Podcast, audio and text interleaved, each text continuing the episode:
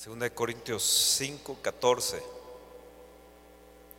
Porque el amor de Cristo nos constriñe pensando esto. Dile a la persona que está a tu lado, piénsale, piensa, piensa. Porque el amor de Cristo nos constriñe, di, nos constriñe. Pensando esto, que si uno murió por todos, luego todos murieron, y por todos murió para que los que viven ya no vivan para sí, sino para aquel que murió y resucitó por ellos. De manera que nosotros de aquí en adelante a nadie conocemos según la carne, y aun si a Cristo conocimos, según la carne ya no lo conocemos así. De modo que si alguno está en Cristo, nueva criatura es, las cosas viejas pasaron, aquí todas son hechas nuevas. Y todo esto proviene de Dios que nos reconcilió consigo mismo por Cristo y nos dio el ministerio de la reconciliación, que Dios estaba en Cristo reconciliando consigo al mundo, no tomándoles en cuenta a los hombres sus pecados, y nos encargó a nosotros la palabra de la reconciliación. Así que somos embajadores en nombre de Cristo, como si Dios rogase por medio de nosotros, o rogamos en nombre de Cristo reconciliados con Dios. Hoy lo que vamos a comentar, yo creo que el Espíritu de Dios va a hacer algo, algo sensacional con ustedes. Y creo con, con esta congregación. San Pablo está hablando y dice que somos nueva criatura. Nueva- nuevas criaturas para Dios. Es el nuevo nacimiento. El que está en Cristo, nueva criatura es. Las cosas viejas han pasado y aquí todas son hechas nuevas. Qué bendita realidad si es que la creemos y es si hemos nacido realmente de nuevo.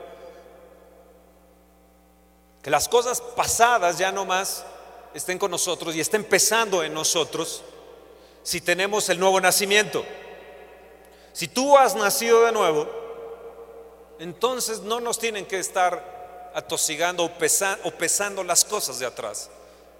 Si realmente somos personas que hemos nacido de nuevo. El que está en Cristo, si estás en Cristo, eres nueva criatura y las cosas viejas han pasado, todas son hechas nuevas y todo es hecho nuevo. Mi cuerpo va a ser hecho nuevo. Voy a tener salud, voy a recibir sanidad, voy a recibir milagro de Dios. Ahora, hay algo que me llama la atención sobre estos versículos que, que les he leído y dice, el amor de Cristo es lo que nos constriñe. La pregunta es, ¿qué tanto es lo que nos constriñe ese amor de Dios? Pablo llega a expresar esto. Si somos una nueva criatura, debe, debe haber un, un resultado. Tiene que haber una consecuencia de ese nuevo nacimiento. Y uno de ellos es que el amor de Dios es el que nos va a constreñir. Cuando vemos la escritura, vemos a Noé, que él introduce a su familia dentro del arca. Por 120 años él está hablando, él está predicando a la gente que, que tengan arrepentimiento, va a llover, va, va a caer una, una gran llovizna, va a inundar eh, la tierra. Y les habla a él de que se conviertan, que, que regresen a Dios, que su mente regrese a Dios. Por eso dice pensando esto. Si el amor de Dios nos constriñe, tenemos que pensar esto. El pensamiento de esa, de esa ah, generación, de esa gente que vivió con, con Noé, era, era, era un pensamiento inicuo, era un pensamiento que, que era terrible. Noé lo que hizo en esos 100 120, imagínense, 120 años predicando. Y lo único que salvó fue su familia. Y él forzó, yo creo, a su familia a entrar. Nos dice también Génesis que la gracia de Dios se halló en él. Dice que halló gracia Noé. A mí me llama la atención esto de que hallemos gracia delante de Dios. Así que Noé tomó su familia y, forzó, yo creo, a la familia a entrar. No, no dudo que algunos de ellos hubieran querido, querido estar o- o con, con la generación y además pensar que su padre era, era, era un loco. Pero él tomó la familia y forzó a la familia y entraron al arca. Cuando vemos también en el libro de, números y, y vemos el desarrollo también desde Éxodo, sobre la tierra, la tierra prometida. El pueblo llegó un momento donde dijo, no, nosotros no queremos entrar. Si leemos números 13 y números, números 14, dice que el pueblo le dijo a Moisés, hay gigantes ahí, no podemos, no, no podemos entrar. Y nos, nos habla números 14 que Josué y Caleb rompieron sus vestidos. Ellos agarraron sus vestidos, rompieron sus vestidos y dijeron, no, no piensen ustedes así, no piensen de, esa forma, Dios nos los va a entregar, nosotros vamos, vamos a ir, seamos valientes, tomemos la tierra, pero el pueblo no quiso ir. Y se regresaron y estuvieron 40 años, estuvieron a punto de entrar a la tierra prometida y 40 años regresaron. ¿Por qué? Porque su pensamiento era un pensamiento que no estaba renovado. Yo, yo no sé si tú te puedas imaginar esto. Tiempo después, cuando ya han tomado la tierra prometida, ya, ya cada uno repartió en la tierra, Josué les dice, miren, yo no sé lo que va a suceder de ustedes, pero yo y mi casa serviremos al Señor. ¿Qué pensaba esa gente? ¿Qué era lo que tenían en su corazón? Josué trató de forzarles trató de, una y otra vez, nos habla la escritura de que debemos de forzar a nuestra casa, que debemos de forzar al pueblo para que entren, entren con, Dios. Recordamos la historia, los menores de 20 años son los que entraron a la tierra prometida y Dios dijo, ninguno de esta generación va a entrar y quedaron desmembrados sus cuerpos y no entraron a poseer lo que deberían de haber poseído. Pero luego toda esa generación que entró de menores de 20, al final ya habían pasado años y Josué les dice, ¿qué pensamiento es el que ustedes tienen? Nosotros, yo y mi casa vamos a servir al Señor y, Josué forzó también a su casa y dijo, mi casa servirá al Señor. Levanta tu mano y di, Señor, yo quiero que mi casa te sirva. Pongo a mis hijos en tus manos. Yo voy a hacer todo lo, que esté de mi parte para forzarlos a entrar, Señor.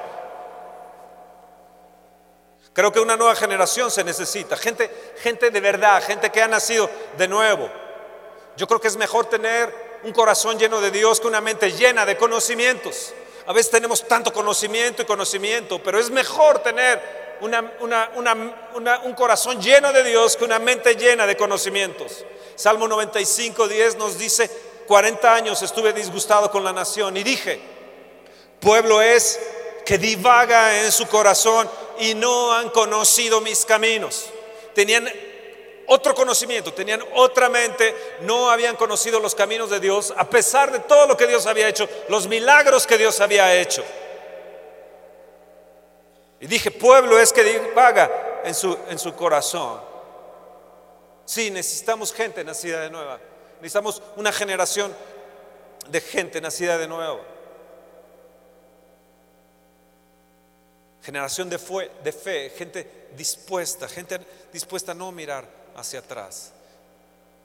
Jesús dijo, oren por los obreros, oren por los obreros. La mies es mucha, pero los obreros son pocos.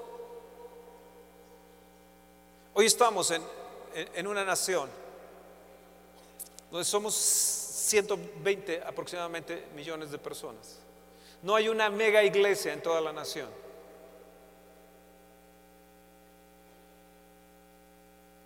Todo Centroamérica son los municipios que tenemos todo alrededor. Vean, tenemos asientos vacíos aquí. ¿Qué es lo que nosotros necesitamos? Yo me acuerdo cuando yo nací de nuevo, lo primero que hice fue ir hacia mi padre y pedirle perdón. Lo segundo fue ir hacia con mi hermano que era drogadicto y decirle, Rodolfo, Dios puede librarte de esa situación en la que tú vives. Inmediatamente me fui al metro a predicar, me fui a las ciudades perdidas, me fui a las esquinas de, de, las calles, fui a hablarles a la gente del amor de Dios porque había algo en mí que me estaba constriñendo. Creo que algunos de ustedes que me conocen saben bien que, que donde, prácticamente donde quiera que vamos, le comparto a la gente no necesariamente estando aquí, sino yendo de un lado para otro, compartiendo a la gente. Estando en Japón, Una de las congregaciones que asistí era un americano casado con una japonesa. Llevaban 12 años predicando, tenían solamente 60 gentes. Mi traductor, una persona de Tokio, tenía una iglesia en Tokio, tenía 8 personas en Tokio. Tenía 8 años de predicar y tenía 8 personas. 8 años predicando solamente 8 personas. Una persona de, Singapur casada con una japonesa, llevan ya también varios años, solamente tenían 4 personas en su congregación. Otra de las congregaciones que fui, que era el presidente de los pastores, él tenía como 24, 24 personas en su congregación y la mitad de ellos los había ido al, psiquiátrico a sacarlos para que tuviéramos algo de gente. Yo me pregunto si, si yo tengo que ir al psiquiátrico también para traer y llenar estos lugares. Él por pena de que no no había gente, se fue al psiquiátrico y sacó como a 12 personas. Todos estaban así como raros, ¿no? Cuando vemos en Romanos, en el capítulo 8, en el verso 28 dice, y sabemos que a los que aman a Dios todas las cosas les ayudan a bien. Esto es a los que conforme a su propósito son llamados. Porque a los que antes conoció también los predestinó para que fuesen hechos conforme a la imagen de su Hijo, para que Él sea el primogénito entre muchos hermanos. Y a los que predestinó a estos también llamó, y a los que llamó a estos también justificó, y a los que justificó a estos también glorificó. ¿Qué pues diremos a estos? Si Dios es por nosotros, ¿quién con, con nosotros? Fíjate lo que dice, que todo nos ayuda bien. ¿A quiénes? A los que son llamados. Levanta tu mano y di, yo soy llamado. Yo soy llamado. Si vemos la escritura, dice que todo nos va a ir muy bien a los que son llamados conforme a su propósito. Ahora, ¿para qué es lo que Dios nos ha llamado? ¿Cómo es que va a funcionar que todo nos va a ir bien si todos nosotros decimos que somos llamados? ¿Llamados a qué? Cuando hemos leído en 2 Corintios Ahí en el capítulo 5 dice que, que, somos embajadores. En el verso 20 dice, pero somos, somos embajadores de Cristo. En ese verso 20 y en adelante dos veces menciona, os ruego, os ruego en nombre de Jesús, en nombre de Cristo, reconciliados con Dios. Cuando Pablo va a Efesios, en el capítulo 4, en el verso, verso 1, dice que él es siervo de Jesucristo, esclavo de Jesucristo, y dice, os ruego que andéis dignos dignos de la vocación en que fuisteis llamados. Un cuerpo, un espíritu, un Señor, una misma fe, un mismo bautismo, un Dios, un Padre de todos, el cual es sobre todos y por todos y en todos.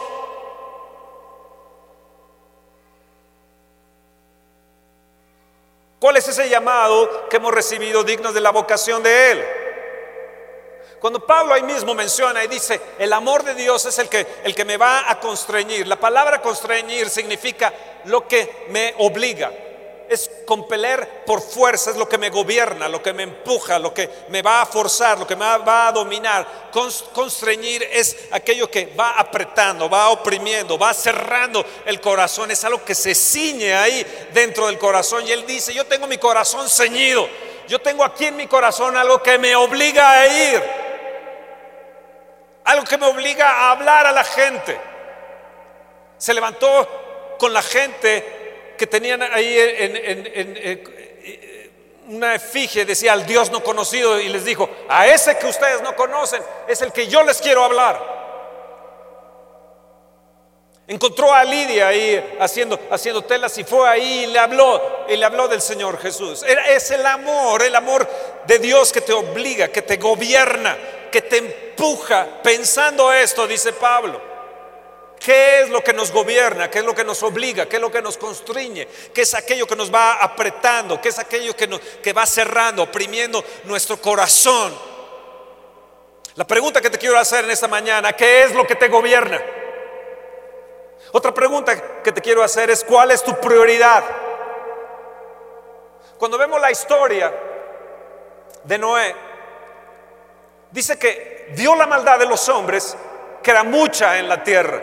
Y que todo designo de sus pensamientos era de continuo solamente el mal. Y el Señor dice que se arrepintió de haber hecho al hombre en la tierra. Y en el capítulo 5, verso, verso 3, verso del 1, del 1 al, al, al 3, dice que le dolió en su corazón. Y en el verso 3 dice, no contenderá mi espíritu con el hombre para siempre. Yo, quiero que notes esto bien. Dice que le dolió en su corazón. Le dolió en su corazón. Le dolió en su corazón. Dice que de continuo el pensamiento de ellos era fuera de Dios. Fuera de Dios. De continuo el pensamiento era fuera de Dios. ¿Escucharon? Su pensamiento no estaba con Dios. Su pensamiento era, fue una sociedad que su pensamiento no lo tenía con Dios. Dice que le dolió en su corazón, le dolió en su corazón. Yo quiero, yo quiero que piensen bien esto. ¿Qué es lo que le duele a Dios? ¿Qué es lo que le está doliendo a Dios? Le dolió en su corazón. La palabra es que él no podía respirar correctamente. Era un dolor tan profundo que lo ahogaba. Vio al hombre que de continuo su pensamiento era el mal y le dolió en su corazón. Es un dolor parecido como al de Cristo Jesús en la cruz y cuando el Padre desvía la mirada y se hacen tres horas de tiniebla. Cuando Dios vio al hombre que su pensamiento no era él, no era obedecerle a él, dice que le dolió en su corazón. Yo te quiero hacer esta pregunta, ¿qué es lo que le duele a Dios? una de las cosas que le duele a Dios es desobediencia, es no obedecerle a él. Otro punto es la idolatría. ¿Qué es lo que es idolatría? Es todo lo que esté por encima de él. Todo lo que pongas por primer lugar, eso es idolatría. Idolatría no nada más son unos ídolos que están ahí, que no tienen ojos, no ven, oídos y no oye. No solamente eso es idolatría, idolatría es todo lo que está arriba, encima o prioridad por encima de Dios. ¿Qué le dolió al Señor? La desobediencia. ¿Qué le dolió al Señor? Idolatría, que la gente tuviera por primer lugar otras cosas que Él. La pregunta que quiero que quede bien en tu corazón, ¿qué es lo que le duele a Dios? ¿Qué es lo que le está doliendo a Dios? En estos momentos tenemos una sociedad aquí en México que de continuo el pensamiento de ellos no es Dios. De continuo el pensamiento es otras cosas. ¿Saben qué otra cosa le duele a Dios? El no respetar su presencia el no considerar su presencia, el no buscar su presencia. La sociedad en la que Noé estaba le importaba muy poco la presencia de Dios. Si nosotros valoramos la presencia de Dios, Él se pone contento. ¿Saben que el corazón de Dios se entristece? ¿Lo sabías? Dice que el Espíritu Santo se contrista, que podemos contristar al Espíritu de Dios. ¿Qué es lo que le está doliendo a Dios? hoy, en este día, si Él estuviera aquí, que está aquí, porque donde dos o más están sentados, Él está ahí. Si Él estuviera a tu lado y está a tu lado, y tú le pones el brazo a, un lado y le dijeras, Jesús, ¿qué es lo que te está doliendo? ¿Qué, ¿Cuál es el dolor de tu corazón? Le dolió en su corazón. Es posible, Señor, que yo te esté causando tanto, tanto dolor y tristeza. Dios estaba lamentando de la... Se arrepintió. Dijo, ¿qué está haciendo el hombre? Tiene una muerte espiritual. Hay una eterna separación. Hay una separación. el pecado ha subido. Hay una, hay una, hay una separación. Están en muerte, en muerte espiritual. Es, es un dolor que él tenía más allá de las palabras. Yo, no sé si tú captas eso. Si puedes comprender esta forma de tristeza.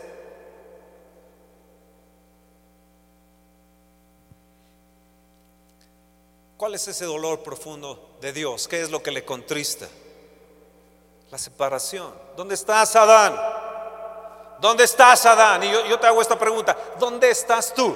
¿Dónde están tus pensamientos? ¿Dónde está tu familia? ¿Dónde están tus amigos? ¿Dónde están las personas que tú conoces? ¿Cuál es tu prioridad? ¿Dónde? ¿Dónde el hombre está? Adán, Adán, ¿dónde está? ¿Dónde? ¿Dónde? ¿Dónde es tu pensamiento? ¿Dónde? ¿Dónde está tu pensamiento?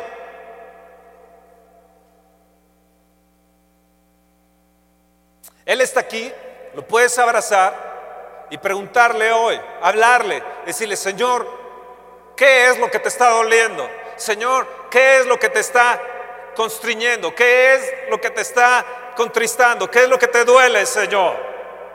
Sabes, yo creo que el Señor hoy nos estaría diciendo, ¿sabes lo que me duele? Que no veo almas salvadas, que no veo a mis hijos que dicen nacidos de nuevo, que el amor mío les constriña por la salvación de las almas. Lo que está en el corazón de Dios son las almas.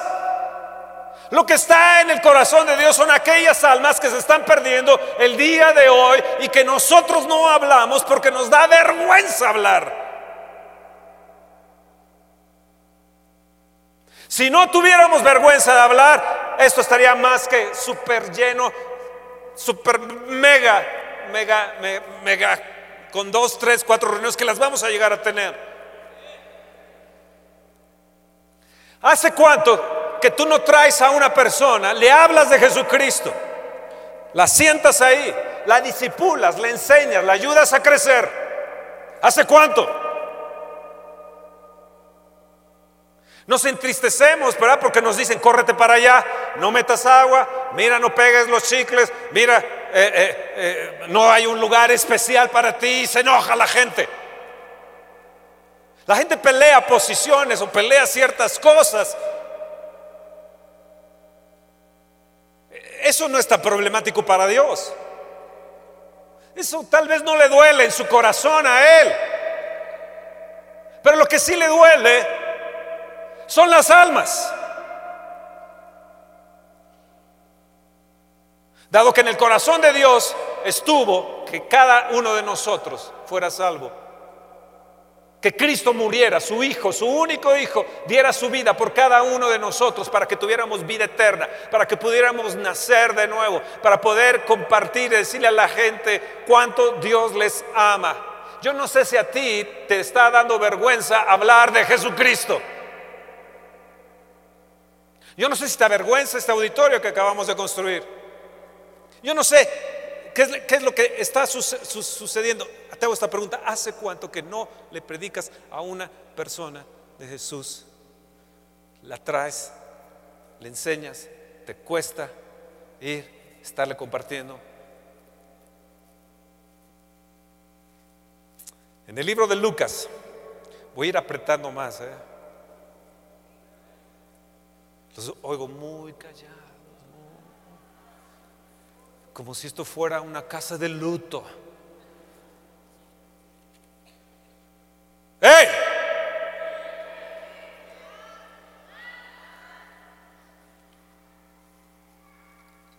En el libro de Lucas,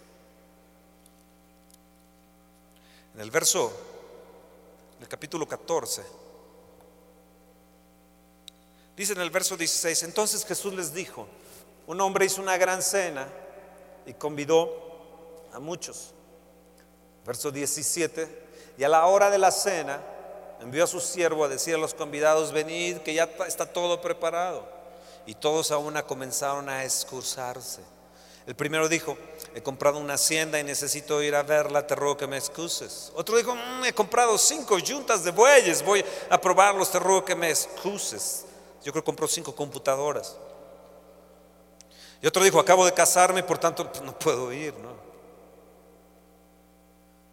Vuelto el siervo hizo saber estas cosas al Señor, entonces enojado el padre de familia dijo a su siervo, ve pronto, ve pronto. ¿Qué le dijo? Ve pronto, ve pronto por las plazas y las calles de la ciudad. ¿Por dónde? Plazas, calles de la ciudad y trae acá a los pobres, mancos, cojos, ciegos. Y dijo el siervo, Señor, se ha hecho como mandaste y aún hay lugar. ¿Aún hay qué? México, aún hay lugar. No sea que se nos cierre la puerta. Aún hay lugar. México, escúchame, aún hay lugar. Dijo el Señor al siervo, ve por los caminos y por los vallados y fuérzalos a entrar para que se llene mi casa. Porque os digo que ninguno de aquellos hombres que fueron convidados gustará mi cena. ¿Qué dijo él? Fuérzalos a entrar. Así se llama esta, esta conferencia. Fuérzalos, fuérzalos a entrar. Fuérzalos a entrar. Mateo nos habla en el capítulo 22 del 1 al 14 que ellos no hicieron caso, se fue a la labranza, otros a sus negocios, otros dicen que afrentaron, dice que el rey se enojó mucho, él dijo, la verdad, las bodas están preparadas, mas los que fueron convidados no eran dignos, dice que los que fueron convidados no eran dignos.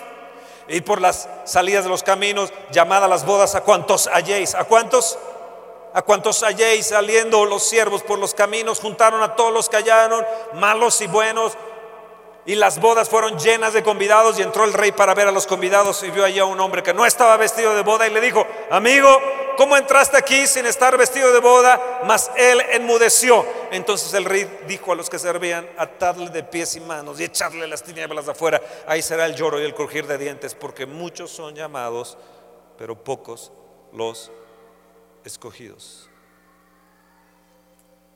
Fuérzalos a entrar. La fuerza para conseguir algo es, es, forzar una puerta, es rendir a fuerza de armas un castillo o una, una plaza. Es, es tomar o ocupar por la fuerza algo, es obligar a que se ejecute algo. Y en cierta manera es esforzarse es esforzarse, esforzarse. Esfuérzate y sé muy valiente, le dijo a Josué. Y Jesús aquí nos está diciendo, tienen que esforzarse. Fuérzalos, fuérzalos, tienes que esforzarte, tienes que ir por ellos. Le dijo, amigo, ¿cómo entraste aquí sin estar vestido de, boda? Jesús viene por su amada iglesia. Jesús viene por aquella iglesia virgen, preciosa, su, su, su, novia, su, para hacerla su esposa. Pronto veremos que se escucha la trompeta, oiremos que se escucha la trompeta. Pronto, veremos a nuestro amado Señor Jesucristo. ¿Estás vestido de, boda? ¿Estás vestido de gala? ¿Te has puesto esa, esa, esa vestidura? ¿Te está constriñendo? Échenlo a las tinieblas de fuera y ahí será el lloro y crujir de dientes. Muchos de sus hijos, muchos de sus hijos, de sus amigos, no estarán en la eternidad si tú no abres la boca. Los echará el Señor a las tinieblas de afuera y será el lloro y el crujir de dientes.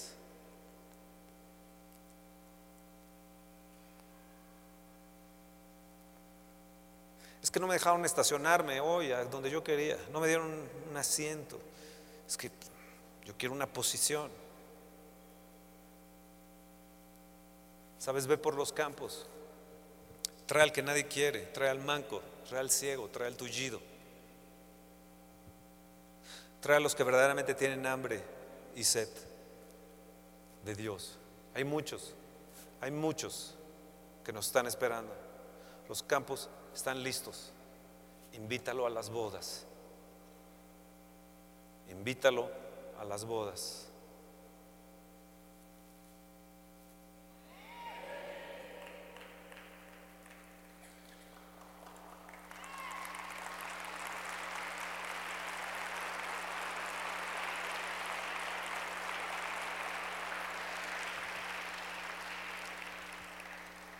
Pablo dice en segunda de Corintios, en el capítulo 4, dice, pero si nuestro evangelio está encubierto, entre los que se pierden está encubierto, en los cuales el Dios de este siglo cegó el entendimiento de los incrédulos para que no resplandezca la luz del evangelio, la gloria de Cristo y cuál es la imagen de Dios. Escucha bien.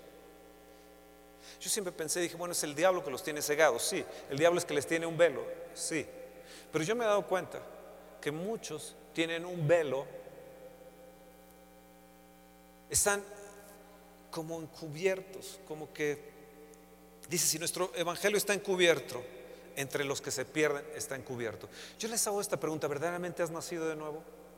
¿Verdaderamente las cosas viejas han pasado? ¿Verdaderamente el amor de Dios te constriñe? ¿Verdaderamente te obliga, te fuerza? ¿Verdadera, verdadera, verdaderamente tienes ese, esa, esa pasión por las almas como la tiene Dios? ¿Verdaderamente te duele lo que le duele a Dios? O tal vez el Evangelio está encubierto para ti. Si está encubierto para ti, te por seguro que no le hablarás a la gente del Señor. Te aseguro, ¿eh? Sabes, hemos, hemos estado en una, en una situación muy cómoda por años. Más o menos como en una elite, se podría decir. Podemos pasar, tal vez Dios tocarnos, tal vez caernos en el Espíritu, tal vez sentir eh, la electricidad, el fuego de Dios.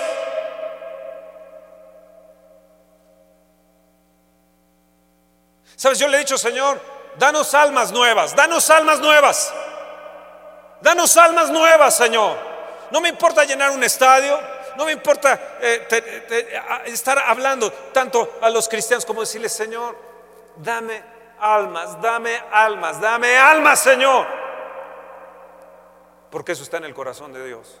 Es fácil llenar un estadio, tal vez, para un evangelista es fácil porque pues junta a los pastores, traen a las iglesias, se vienen todas las iglesias, todo se llena, el estadio, hay una que otra sanidad, a lo mejor uno que otro se pero sabes, no se llena de almas nuevas.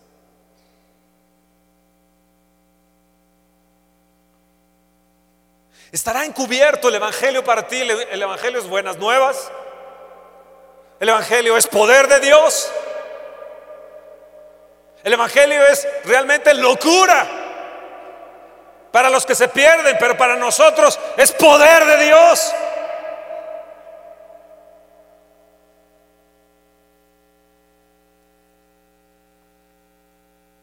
Será tal vez que esté tan encubierto, dice que se ha enseguecido el entendimiento. Por eso Pablo dice, pensemos esto, realmente has nacido de nuevo, realmente te constriñe te constriñe el amor de Dios pensando esto, dice Pablo? ¿O es tal vez que tu entendimiento está enseguecido? Tal vez no te ha amanecido todavía, tal vez no hayas nacido de nuevo, te vuelvo a decir.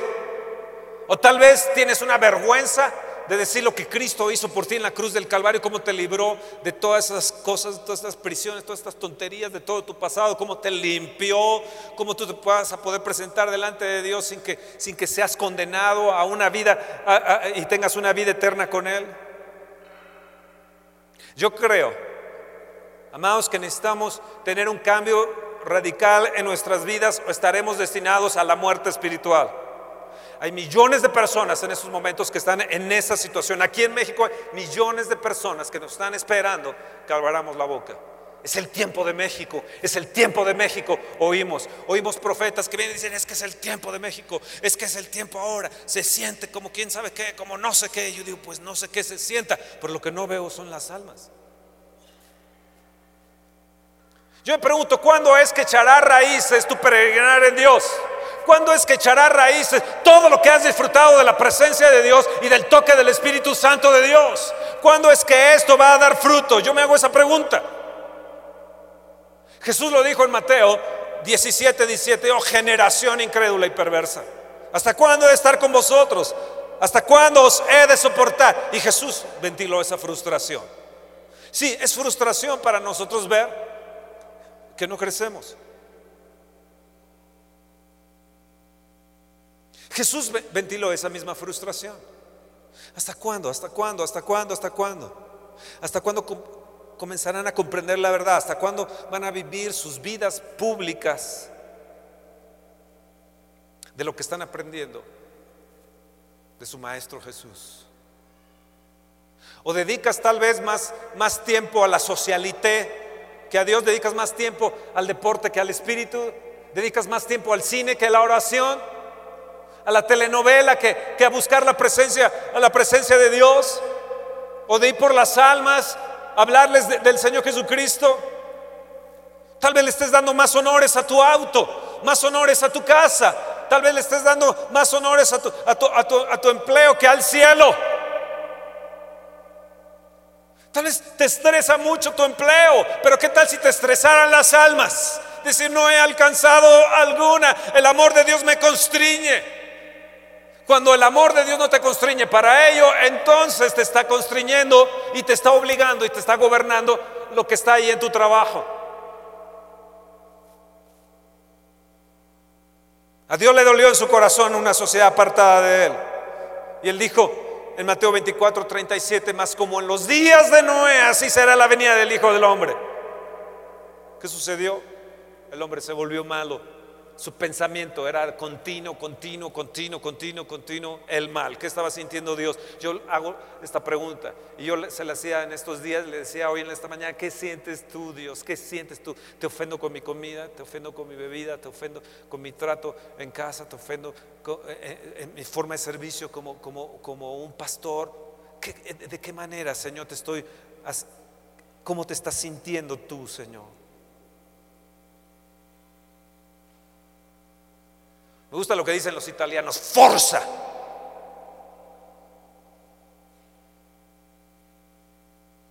Fórzalos a entrar, fórzalos. Cuando el rey mandó llamar a la reina Basti, ella no quiso ir. Dijo, no, yo no voy. Ya estaba enjollada, estaba perfumada, tenía todo, tenía doncellas, tenía esto, lo otro. yo qué voy a hacerle caso al rey. El rey le dijo, ah, ok, no vienes. Yo quiero mostrar lo bella que tú eras y tú, y, tú no quieres. Yo quiero mostrar la belleza que tú tienes y no quieres. Dios quiere mostrar su belleza, quiere mostrar la belleza de su iglesia, la quiere mostrar a la gente. Pero no quiso Basti. Y la quitó y puso en su lugar a, Esther. Que Dios no nos quite. ¿eh?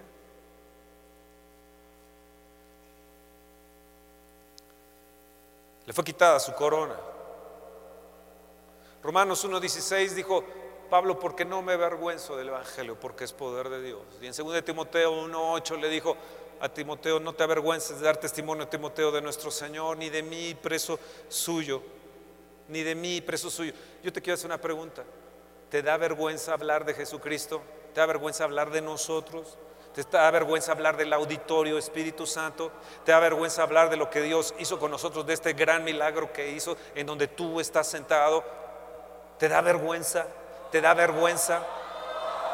Hemos comprado unas butacas increíbles. Vamos a poner esto precioso de elite, de wow, para que tú puedas hablarle a esos profesionistas que están ahí tronados sus vidas, sus matrimonios, sus hijos en, una rebelión, desechos.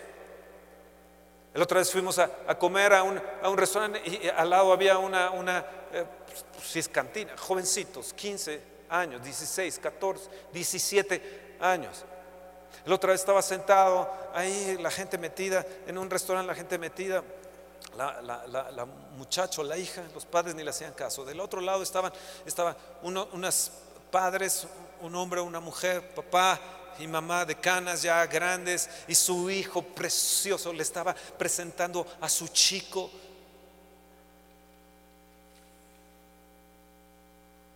Yo digo, Dios, ¿estaremos viviendo en esos mismos tiempos de Noé? Como en los días de Noé, así será la venida del Hijo del Hombre. México despierta, iglesia despierta.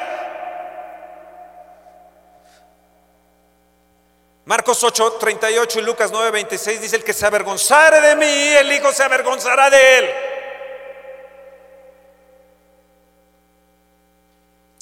Le hemos puesto, hemos enviado a diferentes partes de las iglesias que tenemos y todo eso, porque no me avergüenzo. Ponemos a Fernando Estero, los voces, lo que sea, y abajo ponemos porque no me avergüenzo. ¿Es realidad eso? ¿Es realidad? No me avergüenzo de ti, Jesús. Me está constriñendo tanto que no me da vergüenza. Me constriñe tanto que no hay almas aquí. Me duele ver que no hay aquí gente sentada. Me duele realmente. O nada más venimos y saltamos y aplaudimos y cantamos y demás. O queremos una posición y uh, nos sentimos y ya no, no nos dan el lugar que nos, nos deben de dar. Oh, amados, el corazón de Dios se duele. Se está doliendo en este momento. Está triste. Porque no hemos despertado como iglesia. Y yo te llamo hoy al arrepentimiento, que vengas aquí, te pongas a cuentas con Dios y le digas, Señor, verdaderamente yo quiero que me estar constreñido, yo quiero verdaderamente que no me dé vergüenza. Yo quiero, Señor, ponerme a cuentas contigo, perdóname, porque mi corazón se, se duele juntamente con él. Con, abrázalo, ahí está sentado y pregúntale qué es lo que le duele. Pregúntale, pregúntale, pregúntale. Pregúntale, sí, Señor, hace tiempo que no alcanzó un alma. Tal vez hoy hayas venido por primera vez y necesitas venir a arrepentirte de tus pecados.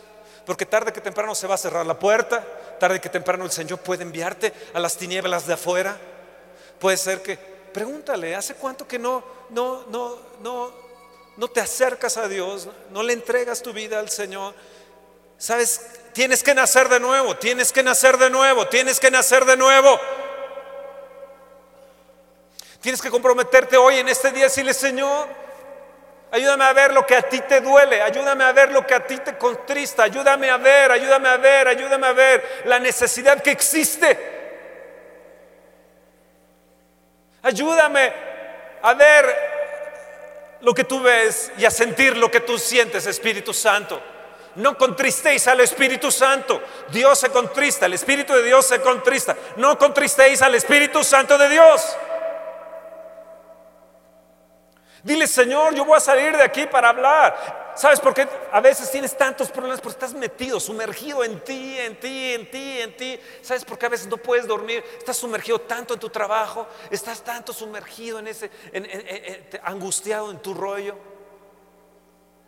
Pero se te ha olvidado que aquellas almas están perdidas. Se te ha olvidado que aquellas almas no tienen a Dios. Se te ha olvidado que, que esas almas necesitan, te están esperando para que les hables. Háblale, dile. No es una mañana de sanidad, una mañana donde te voy a ministrar, que te caes, te levantas. No, no, no, no, no. No es una mañana donde sientas ñañaras. Ojalá sientas en tu corazón el dolor que siente Dios por, por no ver que tú no reflejas su amor que Él te dio a otros. Te hago esta pregunta, ¿has nacido de nuevo verdaderamente? Él está ahí a tu lado. Dile qué es lo que te contrista de mí, qué, es lo que te duele, qué, acciones son las que tengo que, que te hacen doler tu corazón, Señor. Tu pensamiento, ¿qué tienes ahí en tu pensamiento? De continuo, ¿qué está ahí en tu pensamiento? ¿Te avergüenza hablar de Jesús?